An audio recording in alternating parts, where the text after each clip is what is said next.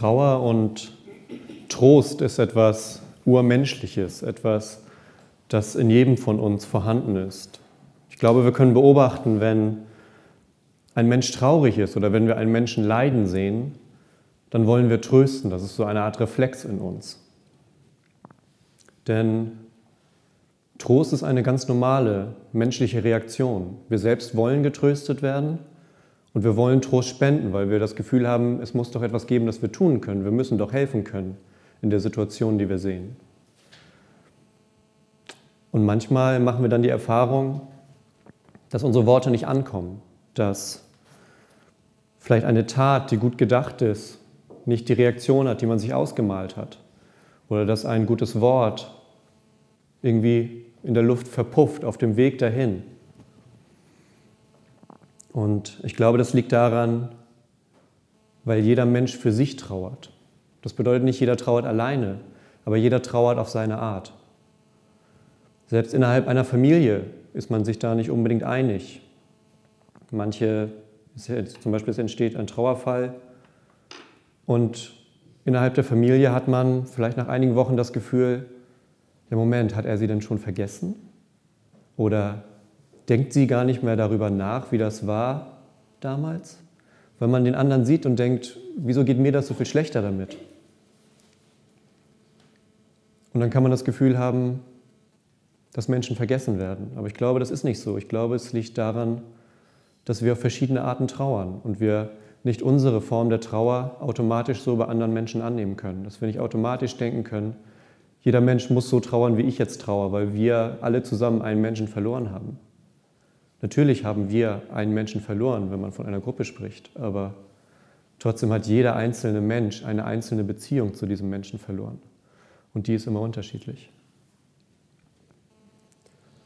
Und deshalb sage ich am Anfang, dass Trauer, glaube ich, eines der wenigen Gefühle ist, die so tiefgehend sind, dass wir uns dabei mit einem Mal gegenseitig nicht mehr verstehen können. Dass es passieren kann, dass man den anderen anguckt und denkt, irgendwie ist das nicht die Art von Trauer, wie ich sie selber spüren würde. Und in eine solche Situation hören wir heute Morgen den Text aus Offenbarung, wo es heißt, Gott wird abwischen alle Tränen von ihren Augen. Und ich finde, das ist ein ganz starkes Bild. Das ist das Bild wie bei einem Elternteil. Wenn Vater oder Mutter sich zu einem Kind runterbeugen und die Tränen abwischen, damit das Kind nicht mehr weint.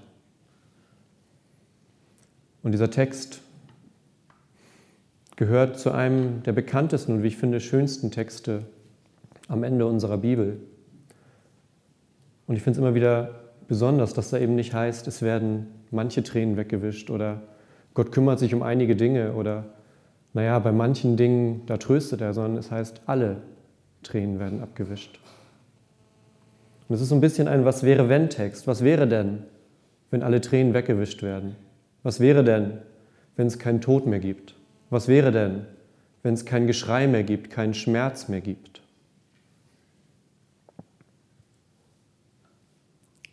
Dieser Text steht auf den letzten Seiten unserer Bibel und kommt in einem besonderen Buch vor. Das Buch, in dem er steht, heißt die Offenbarung. Auf Griechisch die Apokalypse. Und das Wort Apokalypsis bedeutet übersetzt eigentlich nichts anderes als Entschleierung. Ein Vorhang wird zur Seite gezogen und der Blick auf das, was dahinter liegt, wird frei.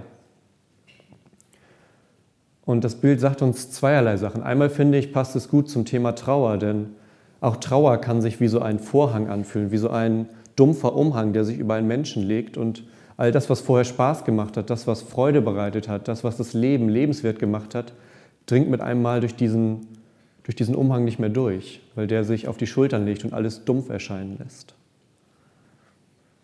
Und zweitens ist dieses Bild, dass ein Vorhang zur Seite gezogen wird, ein Schleier weggezogen wird, gut, weil es dann mit einem Mal nicht mehr ein was wäre eigentlich, wenn Text wäre, sondern der Text gibt den Blick frei auf die Zukunft, die Gott mit uns hat. Er gibt den Blick frei auf das, was Johannes, er hat diesen Text geschrieben, in den Visionen gesehen hat, die Gott ihm gezeigt hat. Gott hat ihm gezeigt, wie soll es am Ende der Welt aussehen, was wird passieren. Und Johannes hat es aufgeschrieben, dieser Schleier, dieser Vorhang, das, was wir eigentlich nicht, nicht mal erahnen können, wo wir keinen Blick drauf haben, das wird da sichtbar und uns in diesen Texten überliefert. Und wir wollen heute uns das Wesen des göttlichen Trostes anschauen. Wir wollen einmal hinter diesen Vorhang gucken, anhand dieses Textes und schauen, wie tröstet Gott eigentlich? Und kann Gott überhaupt in jeder Situation trösten? Oder ist das so, eine, so ein frommer Wunsch, dass man sagt, naja, wenn wir nicht trösten konnten, Gott tröstet das schon irgendwie. Stimmt das? Und wie soll das funktionieren? Und ich habe mir gedacht, wir schauen uns das Ganze an mit Blick auf Gott. Und wenn wir auf Gott schauen, dann gibt es bei uns so eine kleine Besonderheit, denn unser Gott ist trinitarisch, nennt man das. Wir glauben an Gott den Vater, an Gott den Sohn und an Gott den Heiligen Geist. Und das ist ein Gott in drei Personen, sagt man. Das heißt, es ist eine unauflösliche Einheit, aber zugleich kann man Unterschiede ausmachen innerhalb dieser Einheit. Und das ist, ist so ein bisschen Theologensprache, aber es ist schwer dafür ein Beispiel zu finden in unserer Welt. Es gibt in der Physik ein paar Beispiele, aber damit möchte ich jetzt nicht langweilen. Ähm, es ist, glaube ich, leicht zu erklären, indem man sagt, es ist ein Gott, der sich auf verschiedene Arten zeigt. Ein Gott, der auf verschiedene Arten erfahrbar wird. Und jetzt wollen wir sehen, wie dieser eine Gott seinen Trost in unsere Welt bringt. Der Text fing eben damit an, dass es heißt, und ich sah einen neuen Himmel und eine neue Erde, denn der erste Himmel und die erste Erde sind vergangen und das Meer ist nicht mehr. Und ich sah die heilige Stadt, das neue Jerusalem, von Gott aus dem Himmel herabkommen, bereitet wie eine geschmückte Braut für ihren Mann. Und das Erste, was wir hier sehen können, ist, dass es nicht ewig so weitergehen wird, wie es jetzt gerade ist. Und für viele Menschen kann schon das ein Trost sein. Gerade wenn wir uns das Weltgeschehen angucken, die Ungerechtigkeit und Krieg, dann sagt dieser Text, es wird eine neue Welt kommen mit einer heiligen Stadt, in der Gott mit seinem Volk wohnen wird. Und daraus können wir sehen, es gibt einen Vater und diese Tatsache, dass es Gott den Vater gibt, ist eben etwas Besonderes. Es ist nicht irgendein Gott, es ist nicht irgendwas, eine höhere Macht oder eine Wolke oder eine unpersönliche Vorstellung, sondern die Bibel benutzt hier das Wort Vater. Es ist das Wort, was wir in unserem normalen Sprachgebrauch für eine Person nehmen. Man kann dafür auch Mutter einsetzen, da bin ich nicht so. Man kann ähm, Vater sagen weil Jesus Vater gesagt hat. Und es ist eben die Beziehung zu einer ganz besonderen Person, eine Beziehung, die wir auch, glaube ich, in gewisser Weise nachfühlen können. Und dass es dort eben nicht heißt, naja, es ist der unpersönliche Gott und der kommt irgendwie, sondern Jesus sagt, das ist ein Vater.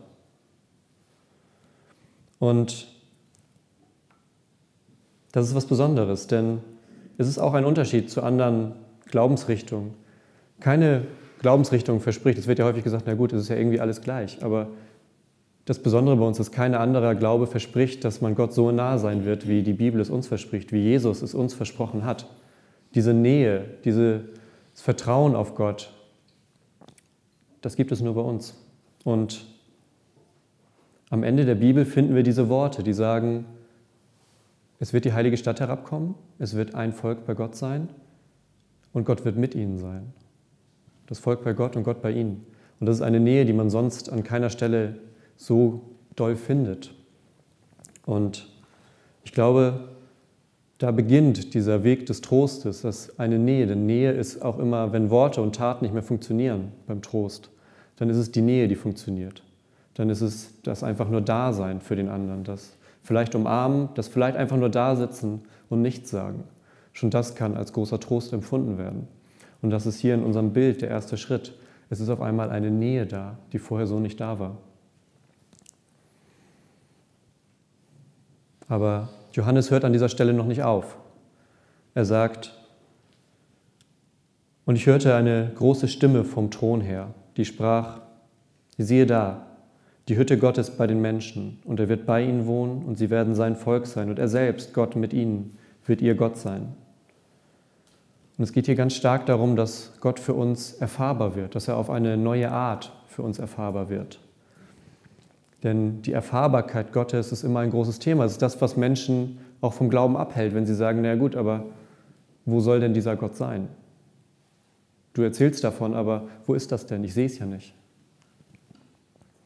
Und da möchte ich, dass wir den Blick jetzt einmal kurz auf, auf Jesus richten. Jesus ist eigentlich der große Meilenstein der Geschichte Gottes mit uns, der Geschichte Gottes mit dieser Welt. Und es ist mit nichts anderem zu vergleichen. Wir sind gerade heute am letzten Sonntag unseres Kirchenjahres. Nächsten Sonntag geht die Adventszeit los, die Sonntage, die sich auf Weihnachten hinbewegen und damit auf einen der größten Tage unserer Geschichte, auf den Tag, an dem Gott Mensch wird und uns ja, und damit zeigt, wie Gott eigentlich ist.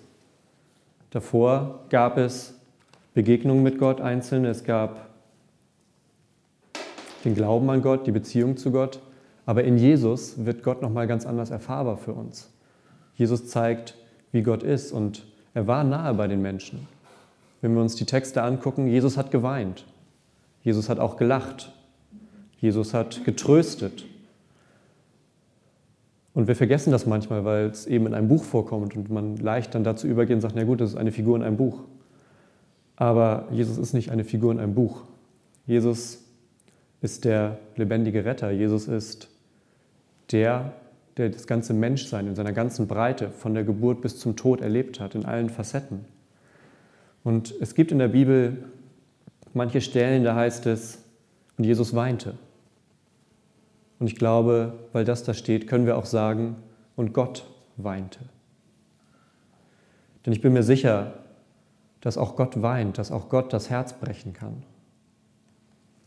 Und Gott bricht das Herz. Ihm bricht das Herz, wenn große Unglücke passieren, wenn Ungerechtigkeiten passieren, wenn Todesfälle eintreten, die wir eigentlich gar nicht greifen können, die wir gar nicht fassen können, wo wir sagen, wie kann so etwas passieren? In solchen Momenten bricht Gott das Herz. Und schließlich ist ihm das Herz so sehr gebrochen, dass er seinen Sohn für uns gegeben hat, dass er, ja, man kann sagen, dass Jesus der Trost für die Sünde der Welt ist. Die Bibel benutzt oft eine Sprache von Schuld und von Wiedergutmachung und eine Rechnung begleichen. Aber ich glaube, man kann auch sagen, es ist der Trost. Es ist das, was die Sünde aus der Welt schafft, was den Schmerz aus der Welt schafft, was uns die Auferstehung erlaubt, was uns den Trost gibt, dass unsere Verstorbenen nicht einfach verschwunden sind, sondern dass sie am Ende der Zeit wieder auferstehen werden von den Toten. Und auch das ist ein Trost, dass Gott bereit ist, das für uns zu tun, dass er seinen eigenen Sohn für unser Leben gibt. Und damit kommen wir zu der Frage, okay, wir haben jetzt den Gott, der ein Vater ist, wir haben den Gott, der ein Sohn ist und der das ganze Menschsein erfahren hat, aber wie erfahren wir das Ganze denn jetzt? Das sind jetzt ja auch wieder nur Worte. Die Frage, wie uns das Ganze erreicht, wird beantwortet mit dem Heiligen Geist. Und der Heilige Geist ist eigentlich das, was von den dreien am schwierigsten zu greifen ist. Man kann sich irgendwie Gott den Vater vorstellen, man kann sich Jesus vorstellen, aber wie stellt man sich einen Heiligen Geist vor? Und es gibt eine Stelle bei Johannes, da nennt Jesus ihn den Tröster. Das ist sozusagen seine Aufgabenbeschreibung. Jesus sagt, ich muss jetzt gehen. Er sagt das zu seinen Jüngern. Ich muss jetzt gehen. Ihr werdet mich bald nicht mehr hier haben.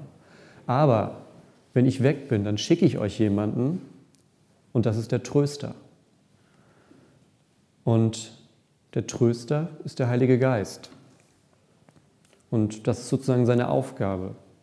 Und er ist der Tröster und er ist zugleich auch der Übermittler des göttlichen Trostes. Und es ist wichtig für uns, denn das ist das, was uns heute am meisten widerfährt eigentlich. Der Heilige Geist öffnet Herzen und Seelen einmal für Trost für gute Worte, für Gottes Liebe, aber auch für das, was wir heute hören. Alles, was hier vorne erzählt und geredet wird, sind nur Worte, die verpuffen, solange Gott nicht die Herzen der Menschen öffnet durch den Heiligen Geist. Ich kann hier zwei Stunden reden und wenn Gott nicht möchte, dass es irgendwo ankommt, dann kommt es auch nirgendwo an. Das ist einerseits beruhigend für mich. Naja, eigentlich ist es beruhigend für mich, das war es auch schon. Also es nimmt ein bisschen Last von den Schultern. Und der Heilige Geist ist dafür da, dass Menschen zusammenfinden. Und wir fragen uns manchmal in Situationen, warum passiert das? Warum passiert gerade mir das? Und im Gespräch stellt man dann manchmal fest, dass es auf einmal in einem Raum, in dem man sitzt, eine zweite Person gibt, der auch so etwas passiert ist. Und das erklärt nicht, warum Dinge passieren. Es erklärt nicht, warum schlimme Dinge passieren. Und es ist auch keine Begründung, dass man sagt, na gut, dir musste halt was Schlimmes passieren, weil vielleicht triffst du mal auf jemanden Zweiten, auf jemanden Zweites, dem auch so etwas passiert ist und dann könnt ihr euch darüber unterhalten und euch gegenseitig helfen. Das ist nichts, diese Antwort ist nichts die Antwort auf die Frage, warum passieren schlimme Dinge. Denn ich glaube, darauf können wir so leicht keine Antwort finden. Aber es ist etwas, wenn etwas Schlimmes passiert ist, dann ist es wenigstens das Mindeste daraus, dass man daraus sehen kann, vielleicht trifft man auf einen zweiten Menschen, dem etwas Ähnliches passiert ist und kann sagen, mir ist auch so etwas passiert, lass uns mal darüber reden. Vielleicht können wir uns gegenseitig auf diesem Weg unterstützen, uns gegenseitig begleiten. Und ich glaube, dass der Heilige Geist im Spiel ist, wenn sich so zwei Menschen treffen und sich gegenseitig helfen können, sich gegenseitig unterstützen können. Denn er ist die Kraft, die uns einmal untereinander verbindet, die uns hier als Kirche verbindet und wachsen lässt und uns aufbaut. Und es ist zugleich die Verbindung, die wir zu Gott haben. Ein Theologe, äh, Max Lucado heißt er, der hat einmal gesagt, der Heilige Geist ist ein tröstlicher Zeuge in uns. Er ist wie ein Vater, der Hand in Hand mit seinem kleinen Kind spazieren geht. Und das ist wieder dieses, dieses Vaterbild, was wir am Anfang schon hatten. Das ist, glaube ich, insgesamt ein sehr tröstliches Bild. Und der Heilige Geist ist dann sozusagen die Stimme in uns, die uns den Trost spürbar werden lässt. Wenn am Anfang sagte ich, manchmal ist es so, dass wir etwas sagen und irgendwie verlieren die Worte auf dem Weg zu der anderen Person ihre Kraft und fallen zu Boden. Und ich glaube, wenn gerade das nicht passiert, wenn diese Worte ankommen, ich glaube, dann ist es der Heilige Geist, der in einem Menschen, der voller Trauer ist, der voller Schmerz ist, der aber in dem Moment irgendwo einen Platz schafft, wo diese Worte sich festhalten können, wo diese Worte dann wachsen können. Und viele Menschen, die heute hier sind, viele von euch, haben in den letzten Monaten jemanden verloren. Vielleicht auch nicht nur in den letzten Monaten, vielleicht auch in den letzten Jahren. Denn wir treffen uns hier heute, um an die Menschen zu denken, die in den letzten Monaten gestorben sind. Aber es lässt natürlich nicht die Menschen draußen vor, die vor mehr als zwölf Monaten gestorben sind. Denn auch zu diesen Menschen haben wir weiterhin eine Beziehung, wir denken an sie und wir spüren immer noch Trauer. Das heißt, heute sind natürlich auch immer alle mit inbegriffen die vor 13 Monaten, vor 14 Monaten gestorben sind. Denn diese Menschen verschwinden nicht nach einem Jahr. Früher gab es dieses bekannte Trauerjahr, wenn man sagte, es ist wichtig für einen Menschen einmal ein Jahr mit allen Festen, mit allen Begebenheiten zu erleben. Und zwar zu erleben mit einem Menschen, der nicht mehr da ist. Und danach kann das Leben vielleicht auf eine veränderte Art neu beginnen. Aber auch wenn wir das Trauerjahr heute nicht mehr so stark praktizieren, hat man, glaube ich, auch damals schon festgestellt, dass das nicht unbedingt stimmt. Man vergisst einen Menschen nicht nach einem Jahr. Und selbst wenn man einmal Geburtstag gefeiert hat, einmal Weihnachten gefeiert hat, beim zweiten Mal fehlt der Mensch trotzdem. Und deshalb sind natürlich heute auch alle Menschen mitgemeint, die vor mehr als zwölf Monaten gestorben sind.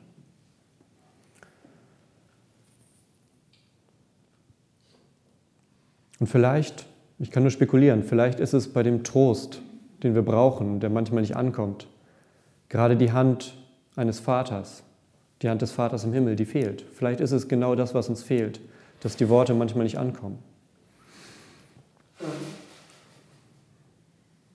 Wir haben in den letzten Wochen und Monaten gesehen, dass manche Plätze leer bleiben an Tischen, dass Menschen, die in bestimmten Situationen und in bestimmten Tagen da waren, nicht da sind. Und als Christen vertrauen wir darauf, dass trotz dieser ganzen Dinge der Tod nicht das letzte Wort über diese Menschen hat. Dass mit dem Tod nicht alles vorbei ist, sondern dass im Moment des Todes Gott die Menschen, die uns am Herzen liegen, aufnimmt, dass er ihnen die Hand reicht und sie mitnimmt in eine neue, in eine veränderte Realität. Und was uns dann hier bleibt, ist, sind zweierlei. Wir haben einmal die Erinnerung. Die Erinnerung an diese Menschen sind ein Blick zurück. Wir können zurückblicken und uns daran erinnern, was diese Menschen für uns bedeuten. Immer noch bedeuten. Nicht bedeutet haben, sondern auch heute noch bedeuten. Und was dazu kommt durch den Trost Gottes und die Botschaft der Bibel ist der Trost nach vorne. Der Trost nach vorne ist ein Trost in die Zukunft, ein Trost dahin, dass, dass es nicht immer so sein, so bleiben wird, dass wir wieder zueinander finden werden, dass es den Menschen, die verstorben sind, gut geht. Manchmal kann das so vorkommen wie ein Hinausschieben. Ein, naja, wir schieben das jetzt irgendwie in die Ewigkeit, aber so richtig hilft es auch nicht. Aber ich glaube, es ist nicht ein Hinausschieben. Ich glaube, es ist auch ein Trost, der uns aus der Ewigkeit entgegenkommt. So wie das himmlische Jerusalem am Ende der Zeit vom Himmel zu uns hinunterkommt, so kommt schon jetzt durch den Heiligen Geist und die Taten Jesu kommt schon jetzt Gottes Trost aus der Ewigkeit zu uns und kann in unseren Herzen Wurzeln schlagen. Und am Ende habe ich eigentlich nur noch wenige Worte über. Gott verspricht, unsere Tränen zu trocknen. Er verspricht, wie ein Elternteil da zu sein und Tränen wegzuwischen. Ebenso hat er uns in Jesus Christus versprochen, uns von dem Leid und der Sünde dieser Welt zu erlösen. Er hat uns versprochen, uns von den Toten auferstehen zu lassen. Und ebenso hat er uns den Heiligen Geist geschickt, um uns im Hier und Jetzt zu trösten, um uns hier und jetzt die Herzen zu öffnen damit wir aufeinander zugehen können, damit wir füreinander da sein können und damit wir so Worte wie heute vielleicht mit neuen Ohren hören können. Denn Gott ist immer gegenwärtig. Manchmal geht das verloren, aber schon am Anfang der Bibel wird deutlich, Gott ist immer da. Er stellt sich Mose mit den Worten vor, ich bin. Er ist der Ewige, er ist der brennende Dornbusch. Es gibt nicht den vergangenen Gott, den zukünftigen Gott. Es gibt nur den Gott, der immer da ist. Und unser Text von heute hört mit einem solchen Satz auf. Und er sprach zu mir, es ist geschehen. Ich bin das A und das O, der Anfang und das Ende. Und Gott ist der Tröster in allen Bereichen des Lebens. Er ist der Anfang und er ist das Ende. Er ist am Anfang da und er ist am Ende da und in jedem Moment zwischendurch. Und auf diesem Weg, den wir gehen, vom Anfang bis zum Ende, trocknet er unsere Tränen. Amen. Ich möchte nun ein kleines kurzes Gebet sprechen und danach werden wir einen Moment der Stille haben.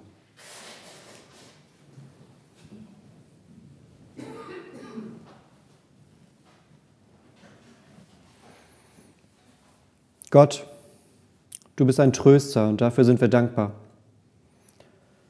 Ich bitte dich, in der Stille, die nun kommt. Sei bei jedem Einzelnen, der heute hier ist. Wende dich jedem Einzelnen ganz persönlich zu. Sei in ihren Herzen. Sei für sie da und geh mit ihnen, wenn sie heute diesen Ort verlassen. Danke, dass du für uns da bist. Amen.